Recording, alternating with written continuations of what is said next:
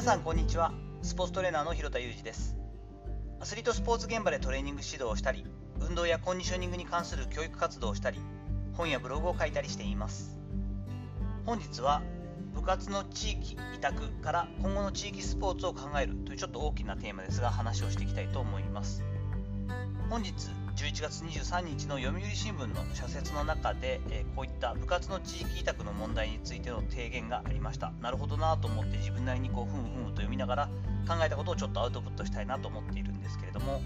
スポーツ庁ではですね2023年度から段階的に中学校の休日の部活を学校から切り離して地域に委ねるという方向で検討を進めているそうです。実験的に2022年度からか2000校ほどのテストケースを持ってその結果もしっかりフィードバックしながら対策を講じていくということなんですけれども高校の部活についてもこれに準ずる形で改革を進めていくんだというふうにはなっておりますが当然今までもねもう問題になってきたようにですね教員の負担っていうのが大きすぎて限界に達してきてるなというのはありますよね。子どもの数は減っているもののですね教員1人当たりがやらなければいけないこうタスクっていうのはもう年々増えていって特に部活に関わる教員の負担減っていうのはやはり考えていくべきな問題ですよねほとんどもボランティアに近い場合によっては交通費などを考えると手出しの方が多いのに休日もその部活の引率であったりとかましては責任もありますからね怪我をさせられないとか事故を起こしちゃいけないってこともやった上で普段の業務教員としての本来の仕事もやっていくっていうふうになるわけですよね。ここは考えていくべきではあるんですがじゃあ果たして地域委託の実現性ってどんなものよというと2年後に迫っているというふうに考えるとちょっと現実的にどうなんだろう難しくないというのがやはり私の正直な感想です。指導者や施設の確保っていうのを考えるとやはり地域差がはっきり出ますよね。都心部になればなるほどそういった指導者もいるかもしれませんが施設の方の問題グラウンドだったり特にその土日に使えるねグラウンドだったり体育館だったりそういった施設っていうのは限られているのでなかなか順番が回ってこないという問題もありますし施設の確保に関しては地域の方が簡単にできうるとは思うんですがそういったところに果たして適した指導者がいるやってくれる方がいるかっていうと難しいですよね。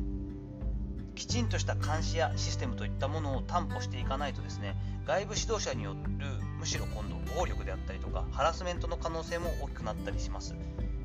支配してできる状況っていうのが野放しになってしまうとやはりそういった事件っていうのはなんとなくですが特に地方ほど大きくなってしまうんじゃないかなといってこれでは本末転倒だよなという気持ちもあります。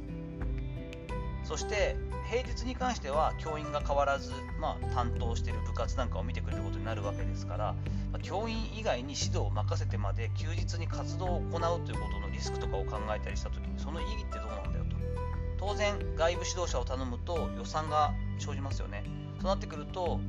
府警からすると、まあ、予算というかですねかけなきゃいけないお金は増えていくということもありますしそれがじゃあ多少そこの部分が親からしたら増えるのは困りますが外部指導者私もなりうる可能性があるわけでそういった時にある程度仕事として成り立たない程度の報酬となった時にそれを土日にやるやりたいと思う人がどれだけいるかというとそこもまた疑問になったりします。教員は教員でですね平日には自分が見る。そして休日に関しては外部指導者が見てくれるとなってきた時に指導方針があまりにもずれていると困るしある程度その土日にやってくれる外部指導者とのこうコミュニケーションというか報告だったり連絡だったり相談っていうのの必要性は出てくるわけで新たにそういった意味での時間を割く部分も増えてくるしそこでの行き違いやトラブルというのも起きる可能性もやっぱりありますよね。私がそうなってきた時に具体的にこういうふうにやっていくのが一番いいんじゃないかなと思ってるのは今後は地域にその広い世代を網羅するスポーツクラブを設置するといったシステムです。これちょっと大きなことに聞こえるかもしれませんがなんとか市とかなんとか区といったところがですねもう区とか市で1個ドンとスポーツクラブをその要するに行政としてやるというところを作ってしまう。コミュニティとしての意義もありますし経験者などを投与しやすいというところもあると思います。その登録してくれてるとかその地域に住んでいる経験者であったりコーチングの経験がある方だったりそういったボランティアをやりたいよという方を登録しておいてもらってその実際の施設を利用してもらうこともあるし指導してもらうという機会を作るといった感じですよね。市長などによってですね施設活用の方針をはっきりとまずして、まあ、ここは正直この体育館っていうのはもう今ほとんど使えてないし箱物として作ったけどここの部分っていうのは結構空いてるよね。こういったところをうまく利用してもらえませんかというのを市長区長などがはっきりと方針を出していただいてその上で地域の区とか市がですね予算を出す。そしてクラブ運用のリーダーを確保してそのリーダーの方針のもとしっかりとシステムを構築する。競争の要素の強い大会大会運営などをどのように行っていくかっていう課題などは出てくると思いますが他方ですごくいいところいいところとしてはですねぶつ切りの感じじゃなくて今までは例えば小学校で少年野球で外のチームでやっていた中学校は中学校の部活をやる高校に入った時にまた違う私立に入って違う地域に行って高校の監督に任せるとなると方針とかですねその考え方っていうのはもう全然違ったりするわけですよね。そしてせっかく中学校などで例えばこういった怪我をしてリハビリをしてといったものとかの細かいところとか性格面とかっていうところも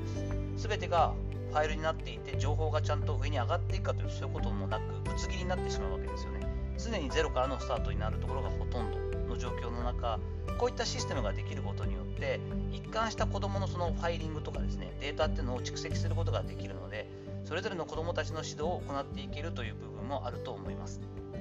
このやり方であれば常に問題になる。例えば発育的にちょっと体が大きくなるのが遅くてですね中学2年生なんだけど小学校56年生ぐらいの体型の子でそれぐらいの運動の発達の進み具合っていう子に関してはチームを1つ下げてとか学年というか下げたチームで自分と同じ体つきとか発育発達の状態のところの試合に出るといったことも可能になってくると思います。こういったことは子供が少なくなってるからこそですねすごく機能するような気がするんですね。そのスポーツクラブの中に入っている子供が例えばサッカーをやってるけれども正直野球やってるチームの子が少ないと。なった時にじゃあ少しこの大会次の大会に向けて2ヶ月3ヶ月サッカーの練習と並行して半分ぐらい野球もやろうかとなってくるとデュアルスポーツにもなりますしそこに対する変なこう競争意識とか実力主義みたいなところはなくなってきて本当に先々進んでいって競技スポーツをやりたいという子に関してはそういった高校に進むなり社会人大学からとか社会人からしっかりと本格的に競技スポーツとしてやり込んでいくというようなシステムができてくるともう少し怪我人も減るし